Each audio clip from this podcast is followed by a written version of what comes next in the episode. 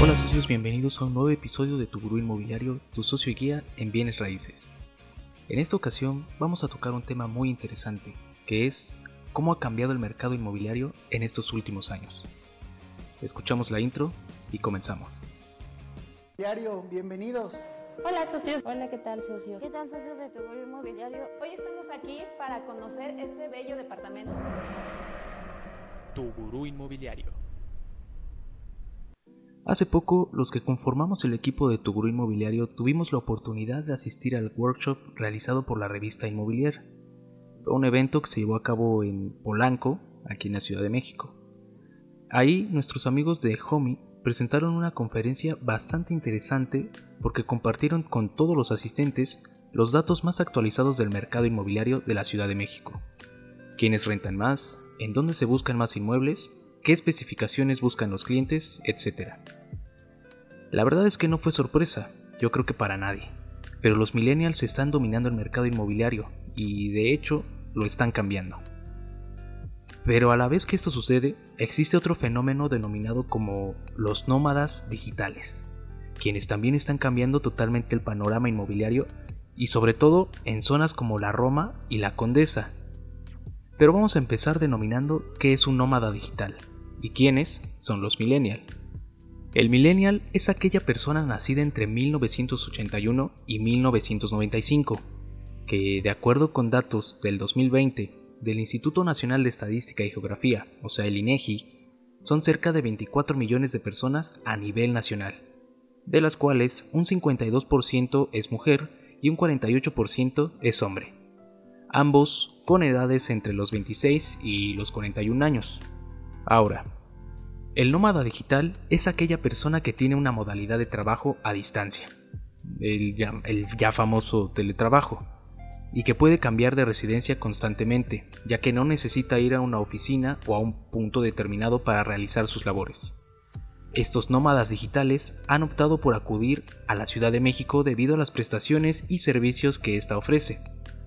Pero ¿cómo estos dos grupos han cambiado el mercado inmobiliario? Empecemos por los nómadas.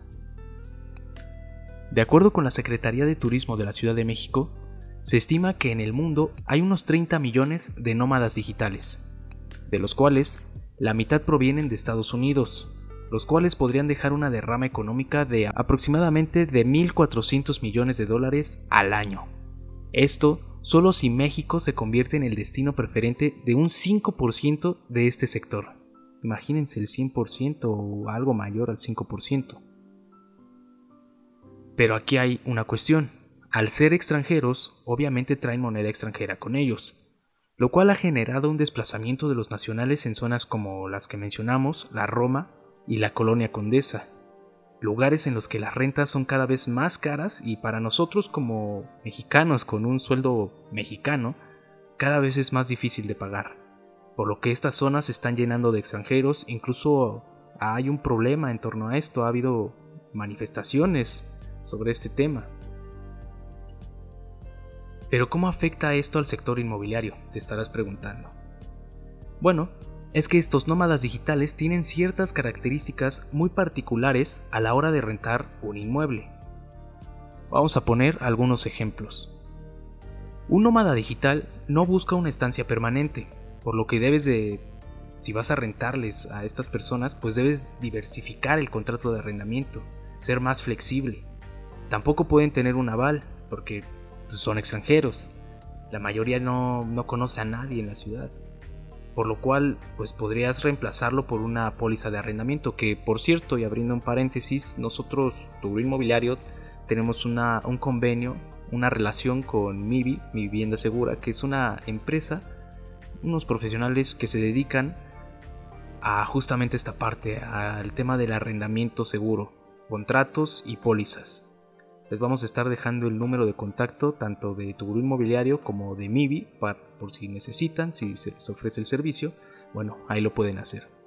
Pero retomando el tema, aparte de que no tienen un aval y forzosamente tienes que respaldar tu arrendamiento con una póliza, pues es necesario que les rentes una vivienda amueblada, Obviamente al no ser una estancia permanente, pues necesitan llegar y acomodarse, como decíamos, son personas que se dedican al trabajo a distancia, entonces necesitan llegar y tener una conexión de internet, tener un escritorio, por lo menos una cama y una cocina. Entonces, las viviendas amuebladas pueden ser una muy buena opción para este tipo de personas. Y por último, tendrás que ser flexible con los métodos de pago para la renta. Generalmente se harían por medio de una banca digital. Pero ahora que sabemos qué es un nómada digital y que están desplazando a los nacionales, ¿quiénes pueden pagar las rentas además de estas personas? ¿A qué clase de inmueble puede acceder un mexicano promedio? Por así decirlo. Y aquí entra la parte que hablábamos sobre esta convención que, dieron nuestros amigos, bueno, esta plática que dieron nuestros amigos de Homie eh, en este evento de inmobiliario. Y bueno, ellos nos decían que en la Ciudad de México hay cerca de 606 mil viviendas en renta, solo en Ciudad de México. ¿Y qué características tienen? Bueno, de estas más de 600 mil viviendas en Ciudad de México en renta, el 19% solo tiene un cuarto, una habitación. El 64.9%, que es la mayoría, es de dos habitaciones. De tres cuartos o tres habitaciones, solo un 15.3% y cuatro habitaciones o más, solamente el 0.8%. Ahora hablemos de los precios. Ahorita acabamos de ver que las viviendas que más se rentan son las que tienen dos habitaciones y por lo general pues es lo más adecuado para una familia pequeña o medianamente grande. Generalmente las familias son entre 4, 5 o hasta 6 personas, entonces dos habitaciones pues creo que, que es bueno. El 59% de los precios de renta total oscilan entre los 5 mil y los 25 mil pesos de renta mensual. Por metro cuadrado, el precio promedio, el precio promedio actual en Ciudad de México es de 200 pesos, ese es el promedio. Aunque hay un 50% de los precios que están entre el 120, es decir, menor, o 280 pesos, que es un poquito más caro de, lo establecido. Entonces, ¿quién sí puede pagar estas rentas? Porque pues 25 mil pesos no los paga alguien así como cualquier cosa, ¿no? Sobre todo nosotros que estamos en este ámbito inmobiliario, pues a veces, y sobre todo después de la pandemia, nos encontramos con personas que sí buscaban algo más económico, aunque sacrificando espacio, amenidades o la cercanía a algunos puntos importantes de la Ciudad de México. También hemos hablado en este podcast sobre el desplazamiento de algunas personas que están dejando la Ciudad de México para vivir en ciudades aledañas, como por ejemplo el Estado de México. También se ha optado por Querétaro o personas que buscan vivir en el sur del, país, Yucatán, Quintana Roo, por la zona turística y además de que una cierta tranquilidad en comparación con la Ciudad de México. Pero bueno, ahí les dejamos el episodio también de este tema eh, en la descripción del podcast. Pero ahora, regresando al punto, ¿quién puede pagar estas rentas? Bueno, vamos a dividir en clase baja, clase media y clase alta. ¿Qué porcentaje de vivienda hay por estas clases?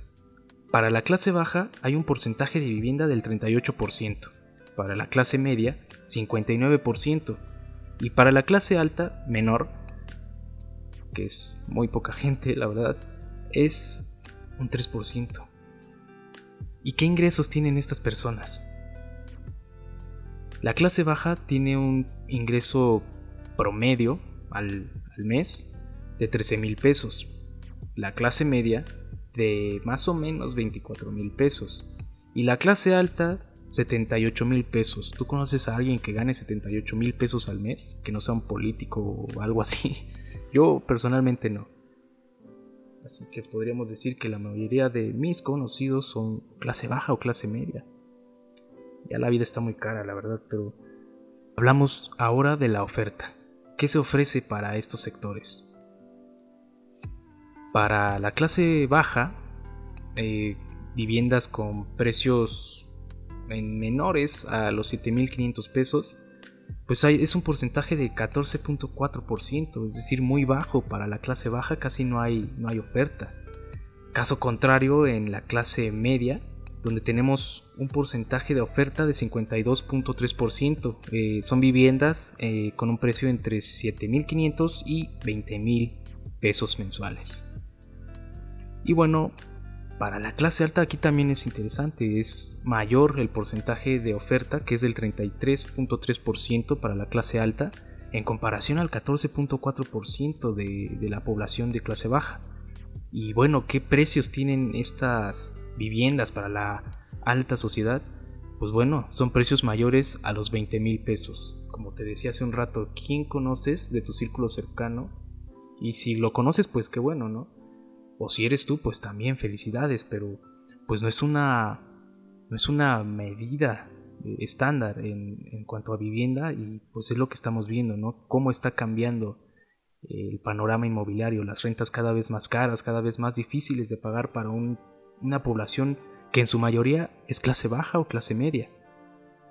Y sobre todo lo que comentábamos, hay que sacrificar amenidades, ubicación, espacio, y pues puede ser un poco difícil para las familias mexicanas poder acceder a una, a una vivienda pues más amplia que sea de un precio justo, ¿no? Aquí lo vemos, la clase alta pues paga rentas arriba de los 20 mil pesos y pues es un porcentaje del 33%. Entonces, pues es algo preocupante que el día de mañana quizás ya nadie más que los extranjeros, los que estábamos mencionando, los nómadas digitales, nadie más que ellos va a poder pagar las rentas en Ciudad de México y el resto de mortales como nosotros vamos a tener que emigrar a otros estados, cada vez más lejos de nuestros centros de trabajo. Eso pues puede ser un problema para muchas personas, sobre todo con el ya famoso tráfico de la Ciudad de México, que en estos días la verdad es que ha sido horrible, impensable. Y bueno, ¿quiénes son la, esta parte de quiénes conforman la clase baja, la clase media y la clase alta? Bueno, de la clase baja generalmente son personas en puestos administrativos, digamos puestos bajos, eh, alrededor de personas con una edad entre los 33 años y esto representa un, representan un 27.2% de las personas que buscan rentar. La clase media tiene un 42% de representación y es gente generalmente en puestos gerenciales o freelance, personas de 34 años aproximadamente. Y por último, la clase alta, que son los directivos o empresarios, que representan un 49%, y bueno, son gente de 35 años aproximadamente. Como nos damos cuenta, son millennials, ya que habíamos mencionado que era entre 26 y 41 años de edad la edad de un millennial, pues bueno, estas personas tienen, ya están en el tercer piso, entonces pues ya pueden tener un poquito más de solvencia. Pero ¿qué busca? ¿Qué busca el millennial a la hora de rentar? Estas personas están buscando inmuebles cerca de puntos de interés de la ciudad, ya sea centros de, centros de trabajo, lugares con atractivos turísticos o con una amplia variedad de bares, restaurantes, centros de diversión en donde pasar la noche, que generalmente es lo que se hace. Pues buscan eso, que estén cerca de puntos de interés, hay avenidas pues, que te conecten, que te permitan moverte con facilidad dentro de la ciudad también esta es una parte muy importante y que se intensificó con la llegada del COVID-19, que es la digitalización del proceso de, renta, que sea un proceso totalmente en línea, que con un clic prácticamente ya estén eh, en su nuevo departamento. Y yo creo que aquí es una ventaja que pueden que puedes usar si eres asesor inmobiliario o si tienes tu inmobiliaria, pues puedes optar por digitalizar tu proceso y hacerlo un poquito más rápido y más fácil para estas personas que son los millennials, que generalmente pues no, no, son muy dados a esto de los trámites y pues, incluso yo, ¿no? Yo creo que entro a esa categoría de millennial, pues no busco un proceso que sea pues frustrante, que tengas que estar acudiendo a muchas oficinas, etcétera, sino que todo te lo faciliten por internet. A lo mejor es algo malo a la larga, pero pues es lo que se está moviendo hoy, procesos online. También, y esto tiene que ver con el punto de los nómadas digitales, están buscando rentas cortas, estancias cortas, por periodos a lo mejor de ni siquiera lo que se estipula, que son un año. es decir, es menor y constantemente van a estar cambiando de residencia, entonces pues se les tiene que ofrecer una renta corta, una flexibilidad en el contrato de arrendamiento. Y otra parte importante que ya la habíamos mencionado es que no tienen aval y obviamente buscan que no se les pida como requisito específico tener un aval. Ya lo mencionábamos, se puede reemplazar con una póliza de arrendamiento y también buscan evitar hacer depósitos iniciales en las rentas. Que pues bueno, esto es parte prácticamente general del proceso de cualquier renta, asegurar que, que, lo van a rentar pues con un depósito, digamos un enganche, para que puedas apartar el inmueble. Es lo que ya no están buscando. Entonces, como vemos, pues sí ha cambiado muchísimo el panorama inmobiliario, es decir, la gente antes salía a buscar el inmueble a la zona que le interesaba, todavía se hace, pero en menor medida porque la gran mayoría de los millennials utilizan las redes sociales, utilizan internet para encontrar lo que, lo que les haga falta. Desde comida vemos las aplicaciones como Didi que reparten alimentos. Y si algo tan básico como la alimentación ya se está volviendo digital, pues qué podemos decir de la vivienda que también es una necesidad básica. Y sobre todo cuando a las personas que dominan este sector pues son personas que quieren evitar la fatiga y quieren todo al alcance de la mano, o al alcance del teléfono más bien.